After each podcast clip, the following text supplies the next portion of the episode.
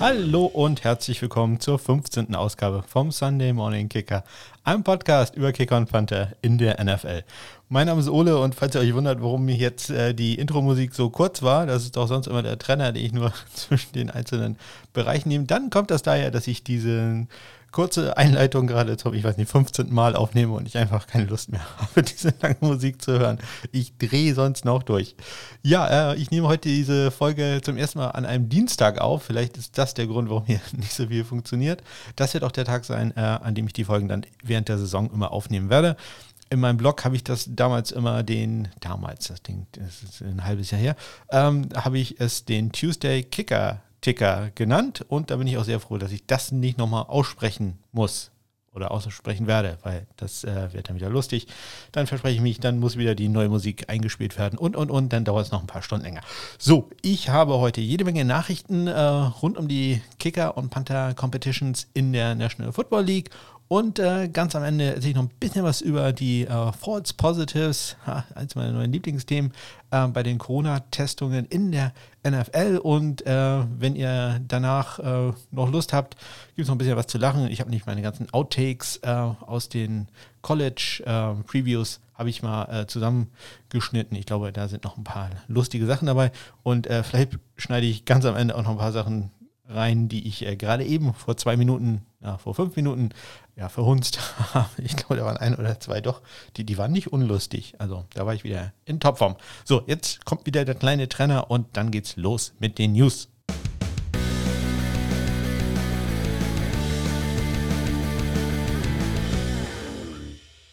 So, die ersten zwei Minuten war heute wirklich ein Kampf, die aufzunehmen. Also es äh, war nicht einfach. Ja, äh, ich äh, beginne mit den neuen Kicker Competitions in der NFL. In der letzten Woche hatte ich noch sechs davon auf meiner berühmt-berüchtigten Liste stehen. Mittlerweile sind es acht und ähm, da sind also zwei dazugekommen. Und ich fange da mal mit der ersten an. Ähm, die ist dazugekommen bei den Chicago Bears. Was war da los? Ja, ähm, Eddie Pinheiro, der schien sich ja durchgesetzt zu haben. Ramis Ahmed ist äh, vor zwei Wochen entlassen worden. Aber Eddie Pinheiro hat bisher noch kein einziges Field Goal, zumindest äh, im, in der Anwesenheit der Presse, äh, probiert im Camp. Ähm, da hat man sich also gewundert, ähm, was ist da los? Hat er was? Ja, er hat was und zwar wohl eine äh, Leistenverletzung, eine Groin Injury, wie es so schön im Englischen heißt. Das ist äh, nicht gut, das haben Kicker relativ häufig und das kann manchmal dauern. Und die Bears haben sich dann jetzt entschieden, einen neuen Kicker ins Camp zu bringen. Äh, ich nehme auf am Dienstag, dem 25.08. Während ich spreche, ist diese äh, Vertragsunterzeichnung noch nicht offiziell bekannt gegeben worden. Das liegt aber wahrscheinlich eher daran, dass äh, der gute Kairos Santos, um den geht es, der soll äh, noch ins Camp kommen, äh, noch nicht durch das Corona-Protokoll ganz äh, durch ist. Ich äh, gehe aber davon aus, dass das wahrscheinlich heute Nacht dann offiziell bekannt gegeben wird. Ähm, wenn nicht, müssen wir eine Woche warten oder mir auf Twitter folgen, Kicker. Da will ich dann sagen, dass der Deal äh, doch nicht zustande gekommen ist. Ja, Cairo Santos, ein geborener, geborener Brasilianer. Äh, er ist als Austauschschüler in die USA gekommen, nach Florida und äh, hat da schnell gemerkt, dass seine Fußballqualitäten auch ganz gut äh, beim Football anzuwenden sind. Ja, Dominik Ewelle hatte das ja auch erzählt und ähm, ja, er ist dann länger an der Highschool geblieben, sollte eigentlich nach einem Jahr zurück, weil er gemerkt hat, hm, mit diesen Football-Talenten, da könnte man ein Stipendium bekommen an einer Universität. Und äh, so war es dann auch. Er hat ein Stipendium bekommen bei der Tulane University Go Green Wave. Er ist 2014 dann als Undrafted Free Agent in die NFL gekommen, hat äh, von den Chiefs äh, 2000 Dollar Signing-Bonus bekommen, um äh, ja, äh, seine grandiose College-Karriere, die er hatte. Unter anderem war er der All-American und auch Gewinner des Lou Groza Awards, der Preis für den besten College-Kicker im Jahre 2012. Und die Chiefs haben gehofft, äh, das setzt sich dann bei ihnen sofort. Und äh, ja, er hat sich auch durchgesetzt. Im Camp war der Chiefs-Kicker von 2014 bis 2017. Ja, 2017 dann hat er nur äh, drei Spiele gemacht für die äh, Chiefs, denn er hatte sich, wie jetzt auch Eddie Pinheiro, an der Leiste verletzt ist dann auf die Injured Reserve gekommen und von der Injured Reserve dann entlassen worden, denn die Chicago Bears wollten ihn gerne haben und äh, für die hat er dann 2017 noch zwei Spiele gemacht. Ja, 2018 war er im äh, Camp mit den New York Jets, da hat es dann nicht geklappt, hat äh, dann aber als Ersatz für Greg Sörlein bei den äh, Los Angeles Rams äh, zwei Spiele gemacht und dann äh, sieben Spiele als Ersatzmann für äh, Chandler Cantanzaro bei den Tampa Bay Buccaneers. Ja, im vergangenen Jahr äh, ging es dann weiter mit seiner Rundreise durch die NFL. Er hat fünf Spiele gemacht bei den Tennessee Titans. Ja, er hat in einem Spiel gegen die Buffalo Bills allerdings vier viel kurz daneben gesetzt. Vier viel kurz daneben gesetzt. Äh, man hat dieses Spiel, glaube ich, mit 14, 17 sowas verloren. Also sehr, sehr unglücklich äh, daraufhin entlassen worden. Ja, äh, und jetzt sehen wir ihn halt wieder bei den Chicago Bears. Sein Total Kicker Rating ist 876, ja, also nicht besonders überragend. Er ist auf Platz 35 von 55 Kickern in meiner Datenbank. Äh, Im Underbereich, also bis 39 bis 40 Yards, muss ich korrekterweise sagen, ist er okay. Im mittleren Bereich, 40 bis 49 Yards, ist er okay. Im Overbereich, also bei den langen Kicks über 50 Yards, ja, da ist er doch deutlich unterdurchschnittlich da trifft er nur 47 Prozent seiner äh, Kicks. Äh, der durchschnittliche NFL-Kicker schafft da 63 Prozent. Er kann auch Kickoffs machen, hat allerdings eine Touchback-Rate, die unspektakulär bei 46 Prozent liegt. Ja, ähm, ich persönlich glaube, dass äh, wenn Eddie Pinheiro wieder fit ist, er sich da auch durchsetzen wird und er kann, aber er muss halt erstmal fit werden und so eine Leistenverletzung, das äh, ist äh, keine äh, angenehme Sache. Da, da, muss man abwarten, was da passiert. Ähm, Head Coach Matt Nagy hat schon gesagt, dass es auch schon so ein bisschen Vorbereitung ist, ähm, wie man halt mit solchen Sachen in der Corona-Zeit umgeht. Und da ist es dann ja auch nicht schlecht, wenn man schon mal jemanden im Camp hatte, der gewisse Erfahrungen sammelt, dann mit dem Holder, mit dem Snapper und so weiter. Ja, also wir haben eine neue Kicker-Battle bei den Chicago Bears. Cairo Santos gegen Eddie Pinheiro.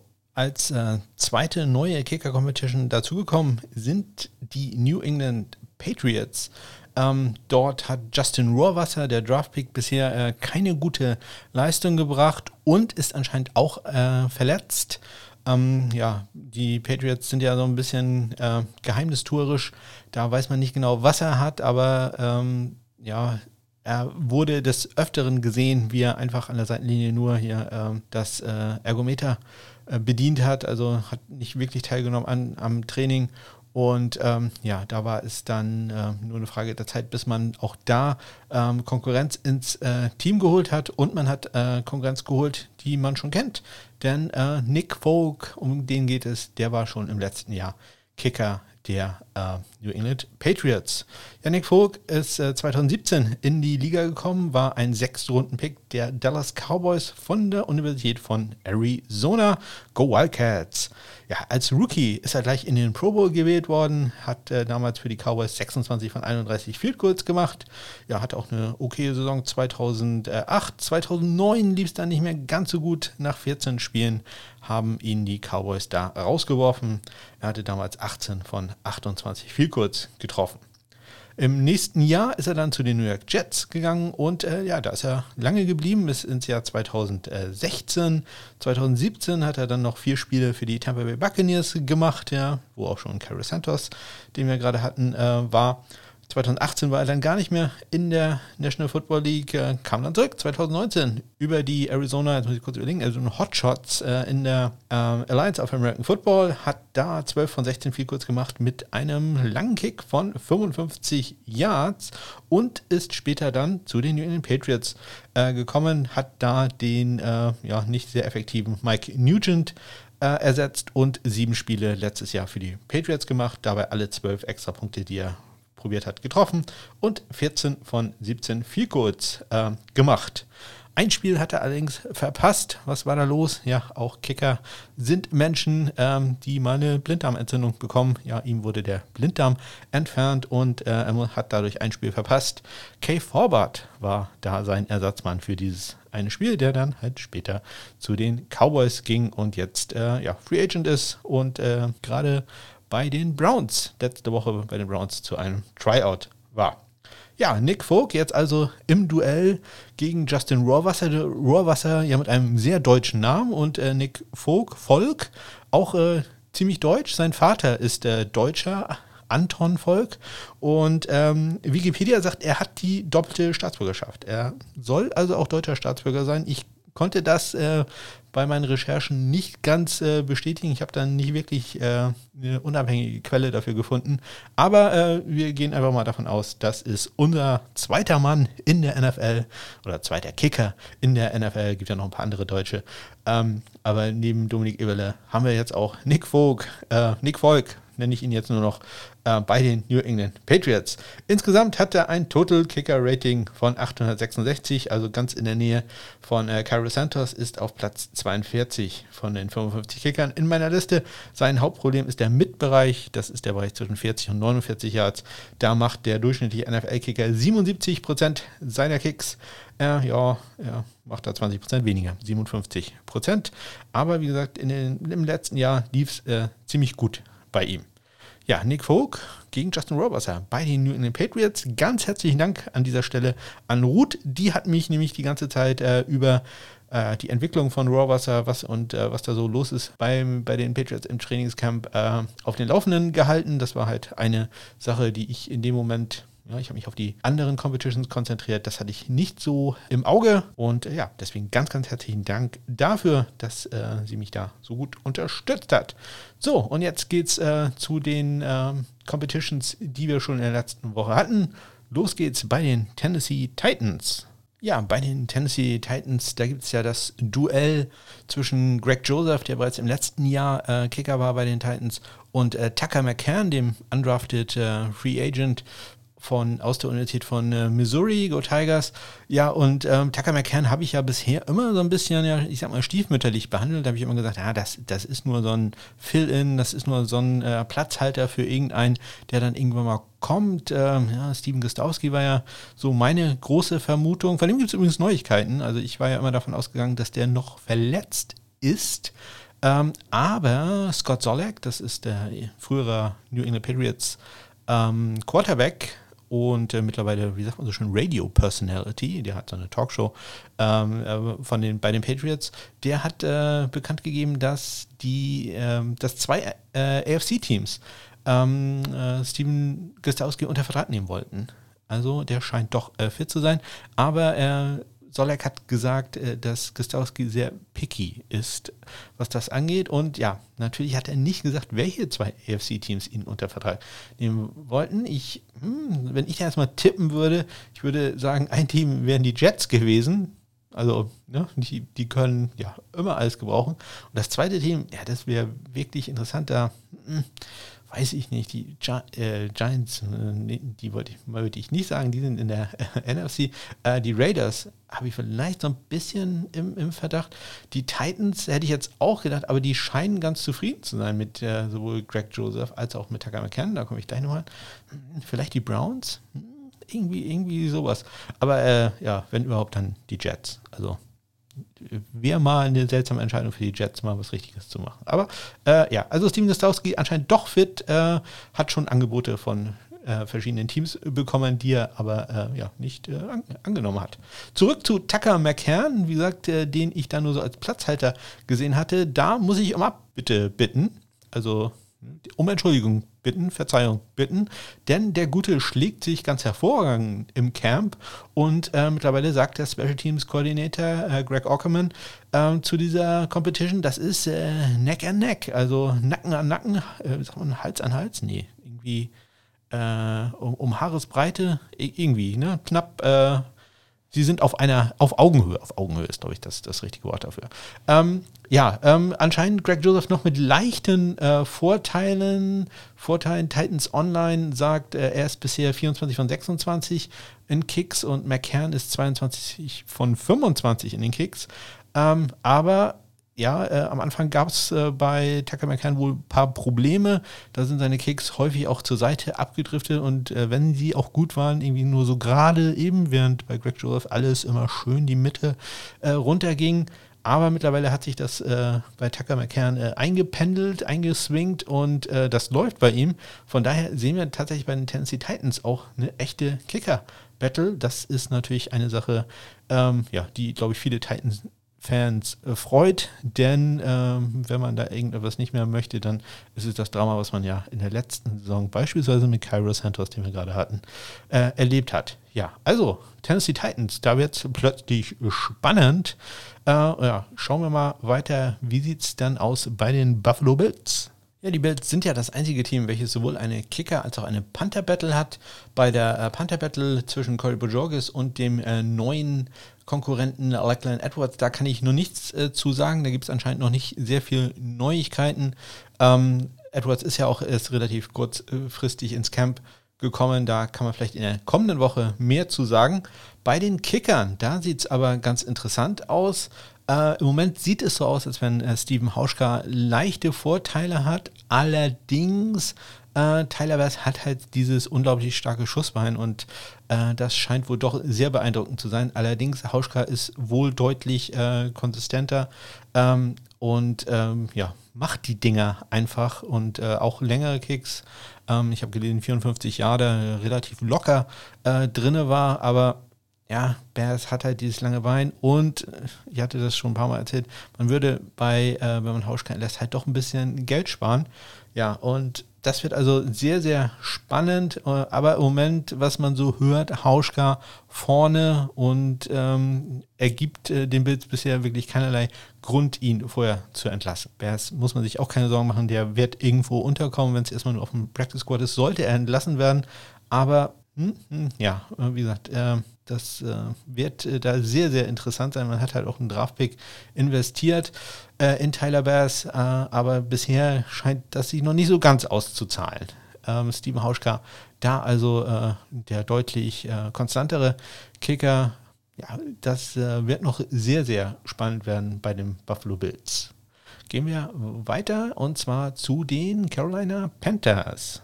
Ja, bei den Panthers gibt es ja eine Panther- Battle und zwar zwischen dem Rookie Joseph Joe, der möchte jetzt gerne nur noch Joe genannt werden. Das wird ein paar Jahre dauern, bis ich das hin habe. Joe Charlton und äh, Corey Wedwick, den man ja gerade von den äh, Buffalo Bills geholt hat, beziehungsweise die Buffalo Bills haben ihn entlassen und äh, die Panthers haben ihn dann gleich äh, vom Waiver Wire aufgeschnappt. Ja, äh, Charlton hat bisher nicht wirklich überzeugen können, insbesondere, äh, wie das manchmal so ist, wenn die Presse nicht alles sieht, dann werden halt manche Sachen auch ein bisschen äh, sehr, sehr deutlich, äh, negative Sachen sehr deutlich herausgestellt. Er hat wohl einen Punt, äh, ja, extrem mies getroffen und zwar so mies, dass er quasi äh, ja, auf die Straße geflogen ist äh, und zwar seitwärts auf die Straße, also nicht, äh, der, dass er so weit ging, dass er ähm, ja, hinter der Stadionmauer im, auf dem Highway landete, sondern ja, der ist wohl an der ihm abgerutscht und seitlich dann über den Zaun geflogen. Und ja, das war wohl nicht so gut, wenn das die Presse sieht.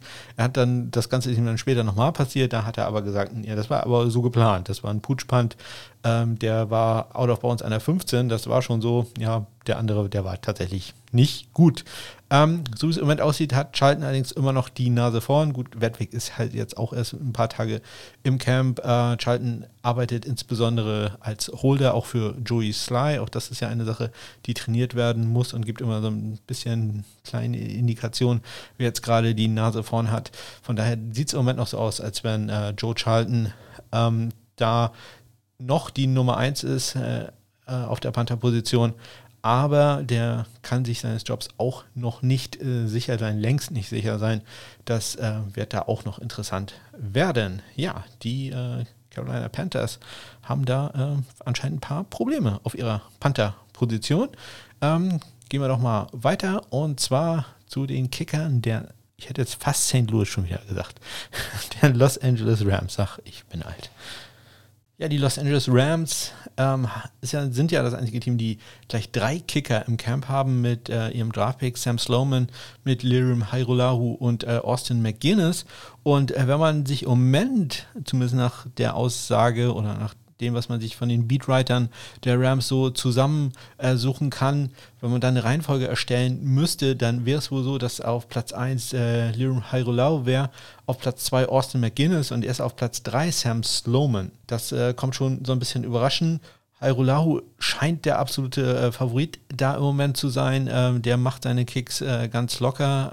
Ähm, Ich äh, habe einen Text gesehen, dass anscheinend Hairulauer hat ja lange in der Canadian Football League des CFL gespielt und äh, dadurch muss er wohl Eis in seinen Venen haben, denn dem scheint nichts auszumachen. Äh, Hairulauer hat ja auch Erfahrung mit äh, Game Winner, beispielsweise auch in großen Spielen, hat im, in seinem College schon einmal, äh, wenn man so will, im Championship Game äh, da einen Game Winner gemacht und äh, auch später im Grey Cup, also dem Finale in der Canadian Football League, das entscheidende Figur getroffen. Also dem machen so Trainingskicks dann anscheinend sehr wenig aus. Ein bisschen anders sieht es bei Sam Sloman aus, der Draftpick äh, von der Miami University, Miami, Ohio, Go Red Hawks, äh, konnte bisher nicht so wirklich überzeugen. Ähm, überraschend dagegen Austin McGuinness, ähm, der ähm, macht sich da anscheinend einen guten Namen. Äh, und ähm, ja, ähm, wenn nichts anderes, dann sorgt er zumindest dafür, dass sein Name äh, weiter in NFL-Kreisen zirkuliert. Und äh, das äh, reicht ja manchmal schon, um ein neues Tryout irgendwo zu bekommen. Und äh, ja, so, wenn man eine Chance hat, dann ähm, kann man die auch nutzen, sage ich hier immer wieder. Und ähm, ja, das äh, läuft für den also anscheinend gut, aber Lirum Hairolau ist anscheinend dort im Moment äh, doch relativ klar, soweit man das immer so aus der Ferne beurteilen kann, die äh, Nummer 1, äh, was man mit Sam Sloman macht. Ich meine, das war ein Siebtrunden-Pick, irgendwie fünfter, sechster, äh, letzt, fünf, sechs letzter Spieler ähm, vor Ende der Draft. Äh, ja, das wäre jetzt nicht so schlimm, wenn man den entlassen würde, aber der ist eigentlich auch ganz gut. Also ähm, den werden wir auch irgendwo noch wiedersehen, wenn er dann entlassen wird. Auch sind noch äh, zwei Wochen Camp, also da ähm, kann ja noch einiges passieren. Aber im Moment sieht es aus, Lurum Hairulahu äh, an der Nummer 1 Kickerposition bei den, ich hätte schon wieder fast St. Louis gesagt, Los Angeles Rams. Ja, und äh, dann geht es zu den Tampa Bay Buccaneers. Auch da eine Kicking Competition, die ich so ein bisschen immer vernachlässigt habe. Da muss man aber doch auch ein bisschen genauer hingucken. Denn äh, Matt Gay hat da ganz stark zu kämpfen gegen Elliot Fry, dem Außenseiter, der ähnlich wie Nick Fogg in der Alliance of American Football gekickt hat bei den Orlando Apollos. Und ähm, das sieht äh, im Moment gut aus für ihn. Ich habe hier äh, einen Bericht vom Freitag, auch schon wieder ein paar Tage her. Ja, ich nehme am Dienstag auf, sprich, das kann sich mittlerweile alles schon wieder ein bisschen geändert haben. Oder heute beim Training ähm, setzt er fünf Kicks daneben, dann sieht das alles wieder ein bisschen anders aus, aber man muss halt mit dem arbeiten, was mir so zur Verfügung steht. Und am Freitag äh, war er äh, drei von vier aus äh, 40 Yards äh, und Matt Gay da nur eins von vier. Außerdem hat äh, Fry dann später noch einen 56 Yard Kicker, äh, 56 Yard Kicker, ein 56 Yard Field Goal gemacht. Ähm, also der äh, baut da doch ordentlich Druck auf, auf ähm, ähm, Matt Gay, der ja im letzten Jahr nicht so wirklich überzeugend war. Also, hm, das äh, eine Kicker-Battle, die ich so zumindest in, in dieser Konstellation so nicht erwartet habe. Ich habe da doch schon gedacht, dass äh, Matt Gay ja, da so ein bisschen besser dasteht. Tut er aber nicht. Elliot Fry, sieht gut aus für ihn, in Tampa Bay. Ja, dann geht's äh, zu den Indianapolis Colts mit äh, einem meiner Lieblingsduelle, Chase McLaughlin gegen Rodrigo Blankenship. Da hatte ich ja letzte, letzte Saison, letzte Woche erzählt, äh, dass äh, McLaughlin äh, 2 zu 1 führen soll und dass äh, das äh, Linebacker Anthony Walker gedacht hat, gesagt hat. Und ja, ich war da so ein bisschen skeptisch, ob das alles zählt, aber etwas mehr Recherche, junger Mann, damit meine ich mich. Ähm, und äh, dann findet man raus, äh, was da los ist. Und zwar ist es so, dass jeweils die Hälfte des Teams einem Kicker zugeteilt wird. Und ähm, ja, wer am Ende des Tages äh, quasi das Kicking-Duell gewinnt, dessen, ähm, äh, ja, dessen Team hat Feierabend und die anderen, die müssen noch ein paar Runden laufen. Also, ja, das ist so ein typisches Konzept, was man so bei Kicker macht, um da ein bisschen Druck aufzubauen. Und deswegen konnte Anthony Walker da äh, ziemlich gut sagen, ja, äh, 2 zu 1 für das Team McLaughlin.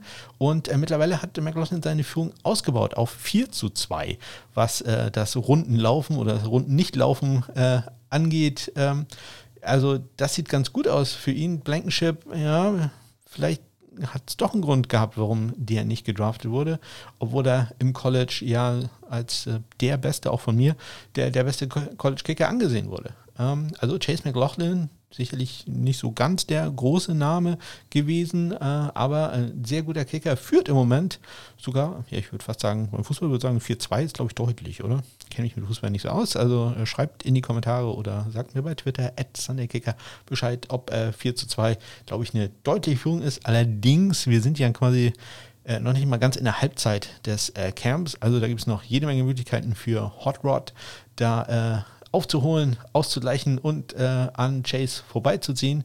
Aber im Moment führt Chase McLaughlin bei den Indianapolis Colts.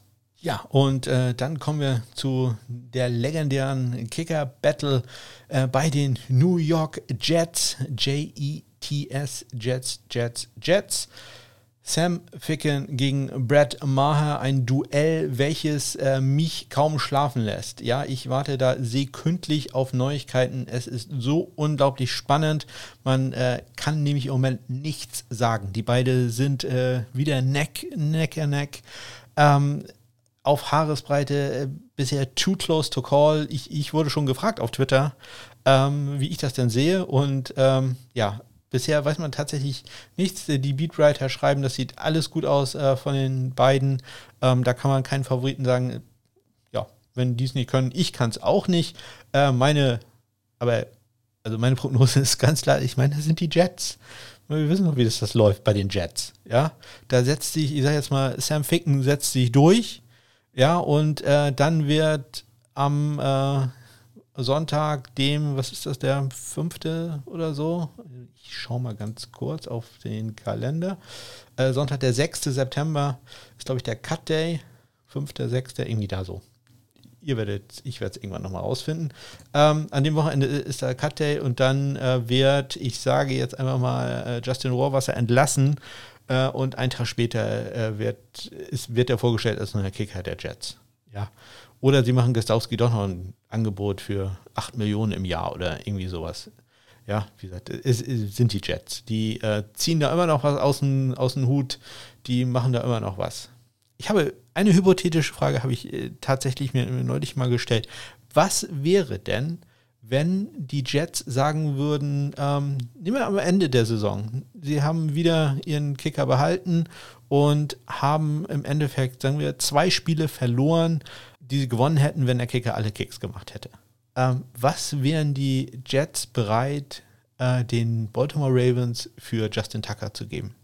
Denkt da mal drüber nach. Das sind Fragen, die, die lassen mich tatsächlich nachts wach liegen.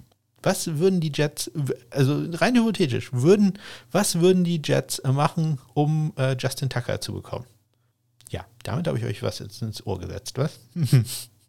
ja, äh, schreibt mir mal. Vielleicht habt ihr eine Antwort darauf. Ich, ich weiß, das ist so rein hypothetisch, aber ähm, man kann am Ende einer Saison ja mal nachgucken. Was, was wäre dann gewesen, wenn die einen besseren Kicker gehabt hätten? Und äh, was wäre der Wert gewesen? Wäre es beispielsweise ein Erstrunden-Pick für einen Kicker wert, wenn ich dadurch im Jahr zwei, vielleicht drei Spiele mehr gewinne?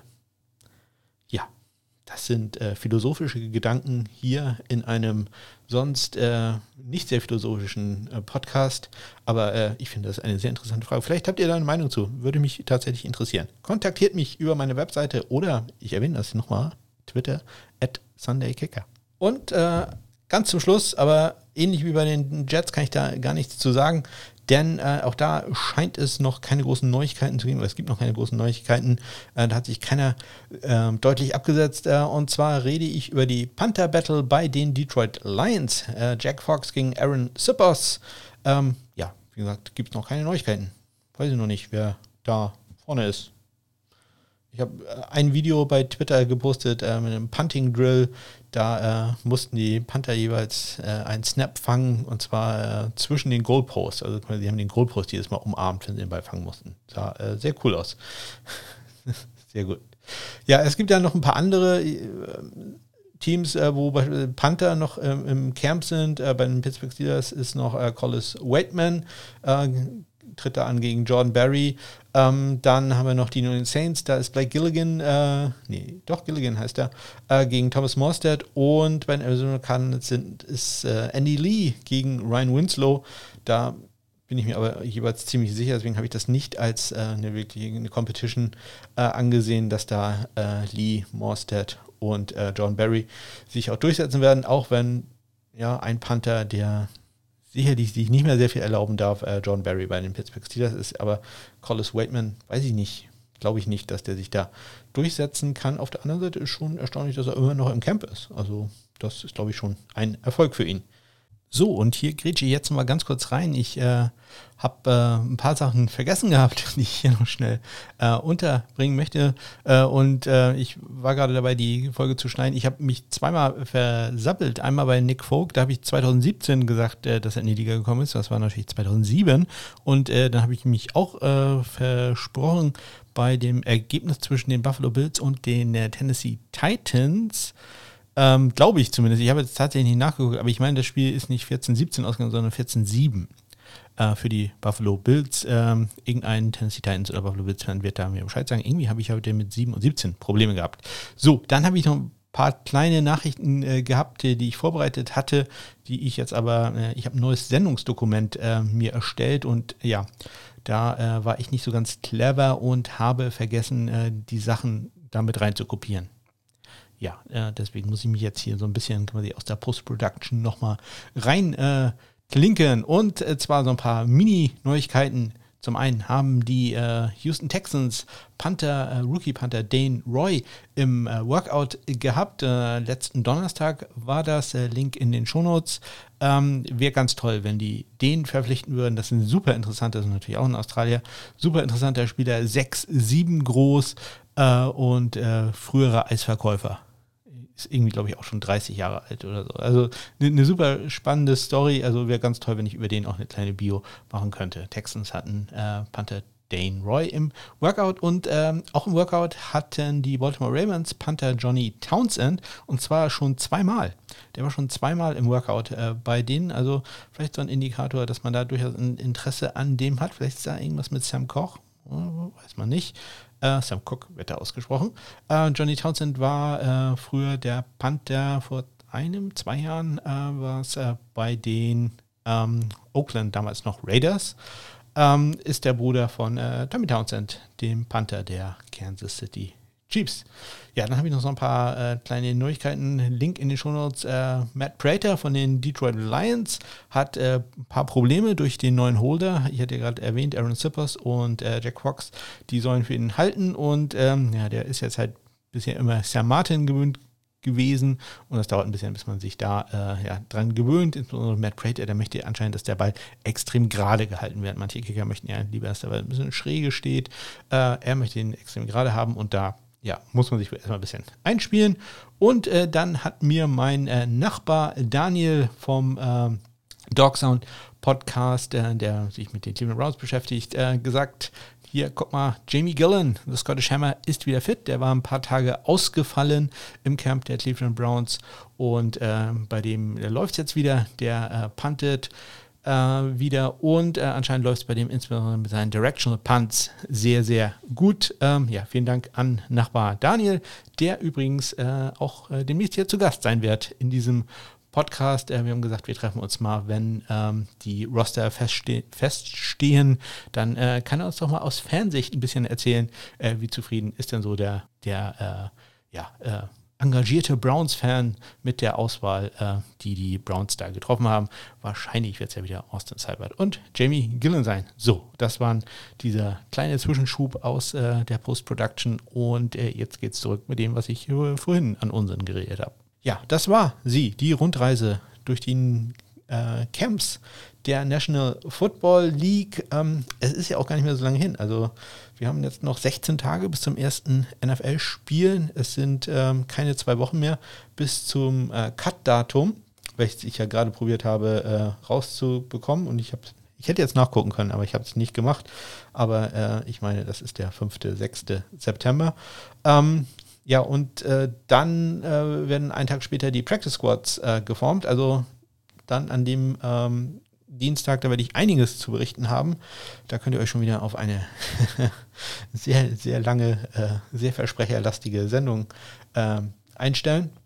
Deswegen äh, zählt hier jeder Tag. Also wir ähm, haben halt nicht mehr sehr viele Tage, wo sich das äh, entscheidet. Und wenn man da Tyler Bass beispielsweise anguckt, ja, der muss langsam aufdrehen. Sonst äh, wird das nichts mehr mit äh, seiner Buffalo Bills Karriere.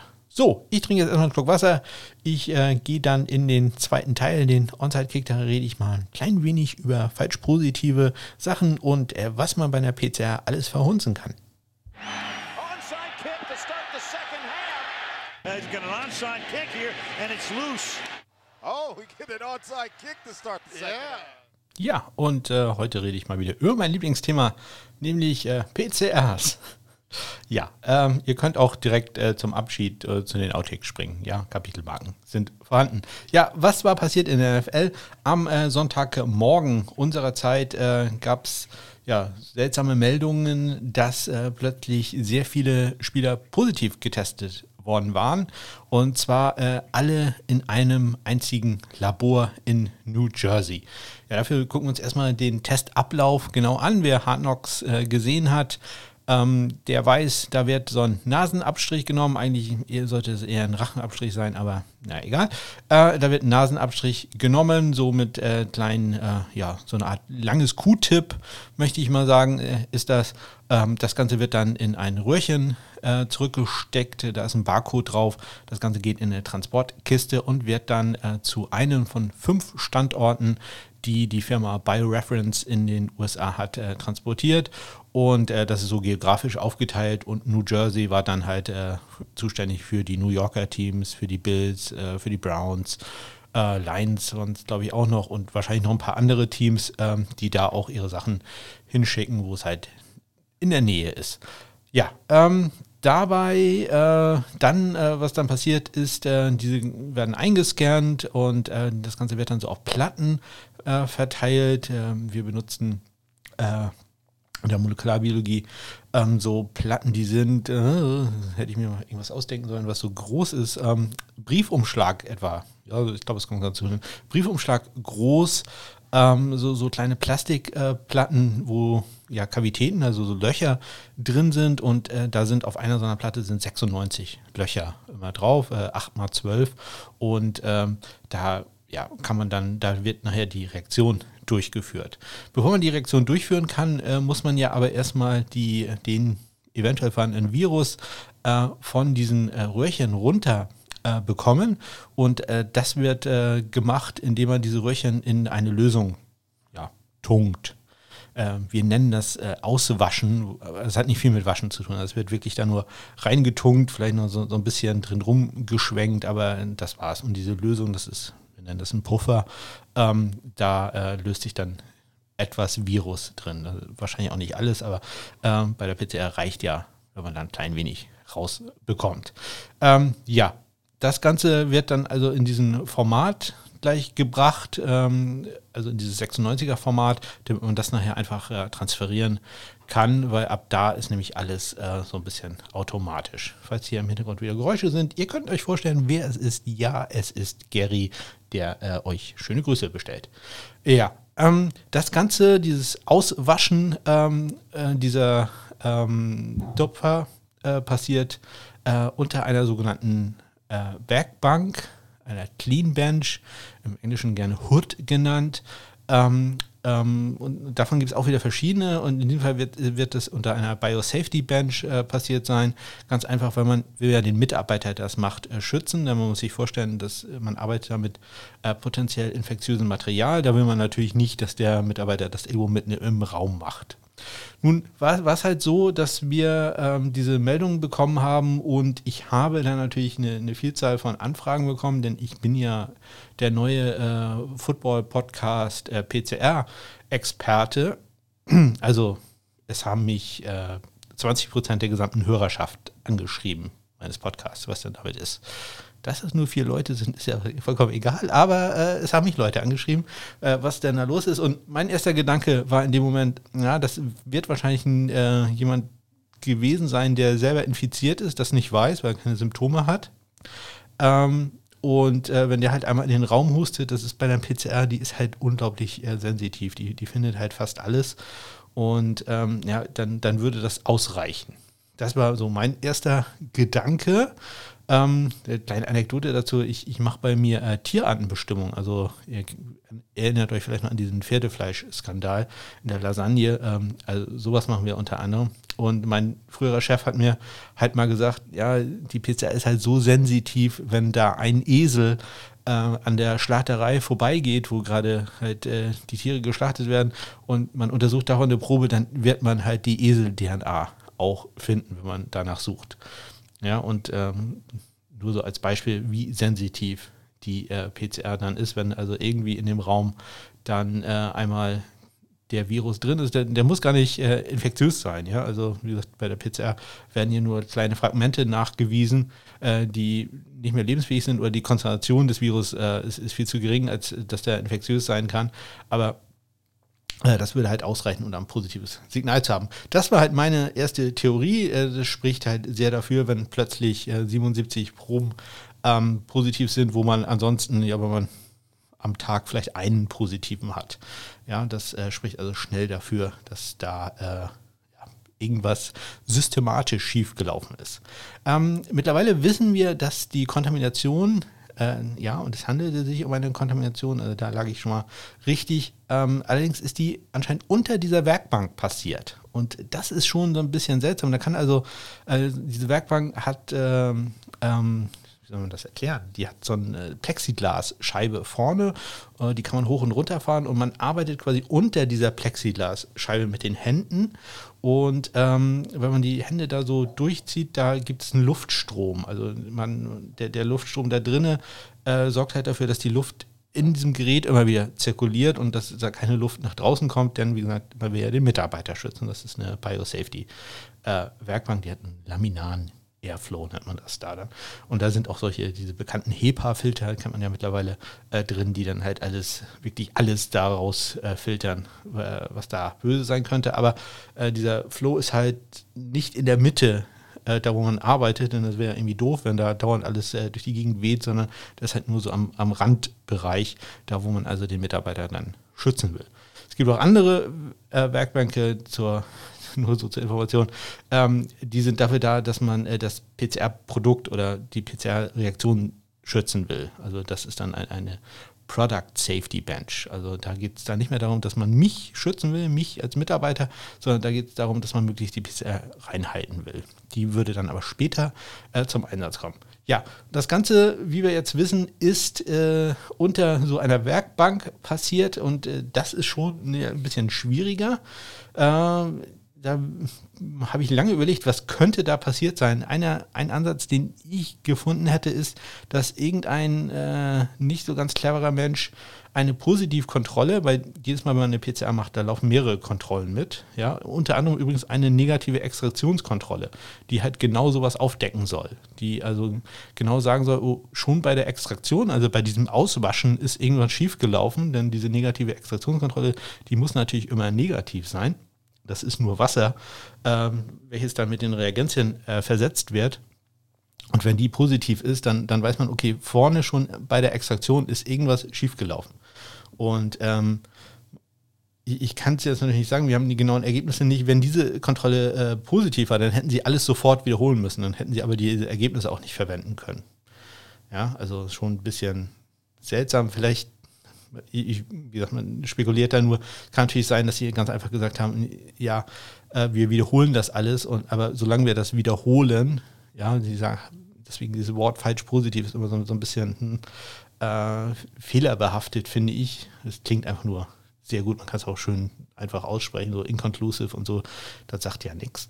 Ähm, da, ähm, ja, ähm, habe ich mich ein klein wenig verrannt, aber egal, äh, also diese Extraktions, diese negative Extraktionskontrolle muss halt negativ sein, ähm, sonst kann man den ganzen Test nicht hören. Es gibt gleichzeitig noch eine negative PCR-Kontrolle, äh, die muss natürlich auch negativ sein. Ähm, da, die kommt erst äh, später ins Spiel, nämlich dann, wenn man die PCR-Reaktion ansetzt. Also es gibt eine Kontrolle, die läuft einmal komplett mit und eine Kontrolle, die erst ab der PCR mitläuft. Und äh, wenn ihr dann halt äh, ein positives Signal in der Extraktion, negativen Extraktionskontrolle habt und aber ein negatives Signal in der, negati äh, in der negativen PCR-Kontrolle, das ist ein bisschen kompliziert, ähm, dann wisst ihr, okay, irgendwas ist in der Extraktion schiefgegangen, die PCR selber lief aber. Okay, wenn ihr ein negatives Signal in der negativen Extraktionskontrolle habt, aber ein positives in der negativen PCR-Kontrolle, dann äh, wisst ihr, irgendwas ist bei der PCR schiefgelaufen, aber bei der Extraktion hat alles geklappt, die war sauber. Äh, und wenn beide positiv sind, sowohl die negative Extraktion als auch die negative PCR-Kontrolle, dann habt ihr den richtigen Zeitpunkt äh, gewählt, äh, um mal Urlaub zu nehmen. Denn äh, dann habt ihr tatsächlich ein größeres Problem bei euch im Labor. Das, äh, ja, das sollte man nicht haben. Ja, und ähm, nach den Informationen, die wir im Moment haben, ist es so, dass diese Kontamination unter dieser Werkbank passiert ist. Meine Theorie ist, irgendein Idiot hat, äh, muss man so klar sagen, äh, mir ist sowas auch schon mal passiert, deswegen kann ich das auch sagen, ähm, hat äh, eine Positivkontrolle, die halt auch da mitläuft, äh, unter einer Werkbank geöffnet, die eigentlich äh, nur für die Extraktion geöffnet ist. Das ist nur sehr weit, äh, die, so eine PCR ähm, Ansätze sind nur in so einem Dreiraumprinzip aufgebaut. Man hat da einen Raum, der ist nur für die Extraktion. Da ist nichts anderes, nur Extraktion. Dann hat man einen Raum, wo man nennt das den Mastermix, also wo die Reagenzien zusammengemixt werden. Und man hat dann einen Raum, wo die Geräte stehen äh, für die eigentliche PCR. Und äh, man probiert das immer zu trennen in wirklich guten Laboren und äh, bei Reference sollte sowas eigentlich sein, wird sogar die Kleidung gewechselt zwischendurch. Also ähm, da zieht man sich dann zumindest einen neuen Kittel an. Ja, und mein persönlicher Tipp wäre ähm, gewesen, ja, irgendwie alle Werkbänke waren belegt und irgendeiner wollte schnell eine PCR ansetzen, oh, die Werkbank ist frei. Da steht zwar drauf, äh, wird nur für Extraktion verwendet, bitte keine positiven Kontrollen hier einbringen oder sonst irgendetwas. Ja, aber egal. Und hat das dann gemacht, hat eine positive Kontrolle geöffnet und äh, ja, dabei, ja, danach dann wahrscheinlich nicht ordentlich desinfiziert oder gar nicht desinfiziert oder was weiß ich was gemacht ja, und äh, das, das war es dann. Das ist im Moment meine Erklärung. Vielleicht werden wir noch ein bisschen was äh, anderes erfahren. Ja, ich weiß nicht, ob euch das interessiert hat. Ähm, vielleicht hat es ja der eine oder andere verstanden. Äh, und äh, wenn da mehr Fragen sind, ich freue mich immer darauf. Twitter, at äh, SundayKicker, könnt ihr mich gerne äh, erreichen. Ja, und äh, das es auch mit der 15. Ausgabe vom Sunday Morning Kicker. Sehr viel Wissenschaft heute dabei, äh, sehr viel Gerede über PCR. Äh, aber im ersten Teil, da gab es ja auch jede Menge Kicker und Panther News. Ähm, ganz am Ende, nach dem Abspann, schmeiße ich die Outtakes rein, damit ihr noch ein bisschen was äh, zum Amü Amüsieren habt, zum Lachen habt. Ähm, ja, ich äh, gucke nochmal, dass ich gleich nochmal die Sachen, die ich hier ganz am Anfang schon verhunzt habe, dass ich die auch noch da reinpacke. Ähm, ja, das äh, sollte auch dazu kommen. Ich bedanke mich für die Aufmerksamkeit. Wie mehrfach erwähnt, ihr könnt mich erreichen, unter anderem bei äh, Twitter, at äh, oder sonst über die Kontaktmöglichkeiten in den äh, Shownotes oder natürlich über meine Homepage smk-blog.de. Ich freue mich wirklich über alles, über Kommentare, über äh, Link zu Artikeln über Kicker Panther, die ich vielleicht übersehen habe, über vielleicht Neuigkeiten. Vielleicht seid ihr hier, der erzählt Unsinn bei den Lions. Da hat Aaron Sippers gestern fünf 83 Yard Punts hintereinander gehabt. Das ist die neue Nummer 1. Habe ich vielleicht übersehen. Wenn ihr sowas seht, äh, schickt es mir doch bitte. Da freue ich mich wirklich sehr drüber. Ansonsten wünsche ich euch eine ganz tolle Woche und sage wie immer, bis dann.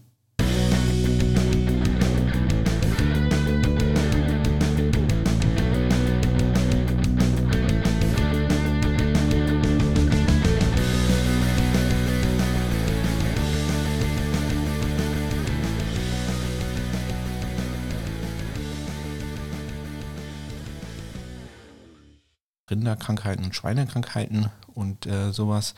Aber mein Bereich, äh, ah, äh, nee, nee, mein Bereich. Und äh, deren Kicker ist äh, Hugh McPherson und ähm, ja, der, ah, na, das nehmen wir nochmal. IA, N-A-I-A, National Athletics, äh, äh, irgendwie sowas. N-A-I-A heißen die, glaube ich. Ja, das nochmal. Anderen äh, Sachen kommen, ach Gott, ey. die auch in der FCS, also der der zweiten Liga, der kleineren Liga, ähm, aus der kommen. Ach, Mann, ey. Bei meiner Watchlist habe ich mich aus auf. Oh. ja, vielen Dank für die Aufmachung. Schreibt mir gerne über die Kontaktmöglichkeiten, die ihr in den Shownotes findet. Ähm, oder äh, über meine Website. Ach Gott, ey. Und damit komme ich zum Ende. Ich äh, werde mich überraschen lassen, welche beiden Namen ähm, oder ach Mann. Und heute geht es äh, in der zweiten Runde. Das ist die Waschmaschine. Die nervt. Die Waschmaschine nervt. Ich glaube, ich warte mal, bis die ausgenervt hat. Beziehungsweise sogar schon graduate. Ähm, graduate. Oh Gott. Sie wird immer lauter. Das kann auch ein bisschen dauern hier. Du, du, du. Halter in der NCAA für die meisten Feelgoods. Das ist vollkommen falsch. Ende der 80er, Anfang der 90er Jahre ähm, hatte nigerianische Wurzeln oder hat, no, no, was machen wir nochmal? Vielleicht auch irgendein College-Kicker, den ihr unbedingt vorgestellt haben wollt, dann ähm, ja, kontaktiert mich unter den. kontaktiert mich. Und los, äh, los. Guter Start, guter Start. Bei den New York Giants, darüber hatte ich mehrfach schon sehr langsam berichtet. Können wir ein bisschen schneller sagen. Prognostiziert, dass er wohl entlassen wird, insbesondere da er äh, kein äh, Deadcap hat, also kein, ach Gott, ey, nee, nee, nee. Rüber geht's äh, an die Westküste zu den Los Angeles Rams. Dort hat äh, der letzte Spezialist, der noch keinen äh, der, oh, ich sollte vielleicht erwähnen, dass er gedraftet wurde. Das machen wir. Ja, und auch bei den Panthern hat der Zusatzgenerator mir einen meiner ganz persönlichen Favoriten ähm, ausgespuckt. Ich glaube, ich mache eine Augenblick Pause, denn die Waschmaschine äh, fährt gerade hoch. Das äh, könnte ein bisschen dauern.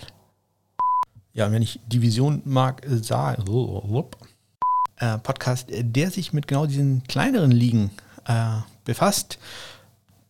Oh, das machen wir nochmal nämlich den Mighty Five Podcast äh, von Lukas. Ähm, da wurde ich neulich erwähnt. Deswegen, äh, ja, ja, das ist so ein bisschen äh, Tat for Tat. Also, äh, ja, machen wir nochmal. Äh, liegen mit den Teams da drin äh, beschäftigt. Das ist, ach Gott, ey, das ist Schrott und auf dem Balkon sind schon 27 Grad und das ist für uns Norddeutsche äh, doch extrem viel. Ich bin hier ganz schön am Schwitzen, ähm, musste jetzt leider meinen Ventilator ausmachen, ähm, der das mir hier im Arbeitszimmer ein bisschen erträglich gemacht hat, aber oh Gott, oh Gott, ist es kalt. ja, wenn es kalt wäre, wäre schön. Alter, Ich hatte es erzählt, ich habe mal Hört man eigentlich den Ventilator? Geht so. Ich habe Anfang des Jahres zehn äh, Kicker und zehn Panther ausgewählt und ähm, da habe ich den Zusatzgenerator jeweils angeworfen und der hat mir jeweils äh, zwei Kicker, zwei Panther. Ach, nee, das nicht mehr. Man hört den Ventilator doch. Test, Test, Test. Ventilator aus. Äh, Schweineheiß jetzt allerdings. Super. Für die Aufmerksamkeit. Äh, es ist wirklich sehr heiß hier. Also ich bin froh, wenn ich jetzt gleich fertig bin und äh, meine Ventilatoren wieder anmachen kann. Wenn ihr einen Kommentar zu dieser zu dieser es ist schon wieder oder ja eher noch äh, immer noch so rum, würde ich sagen. Ach, das fängt schon wieder super an hier. Nicht die Football-Leute, die Entscheidungen getroffen haben, sondern die Uni-Präsidenten, die ja gut sind jetzt äh, auch nicht so ganz unabhängig von den Football-Leuten das ist meine Frau. Ich höre mal kurz auf. So, und bevor es in die F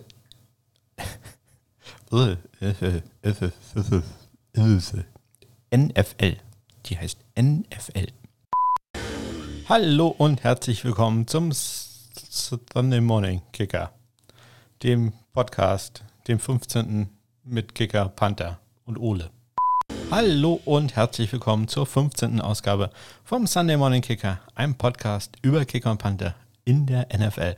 Mein Name ist Ole und falls ihr euch wundert, warum äh, die Intro-Musik diesmal so kurz war, ich rede dieses Intro jetzt, ich spreche diese. Oh. Oh, Mann.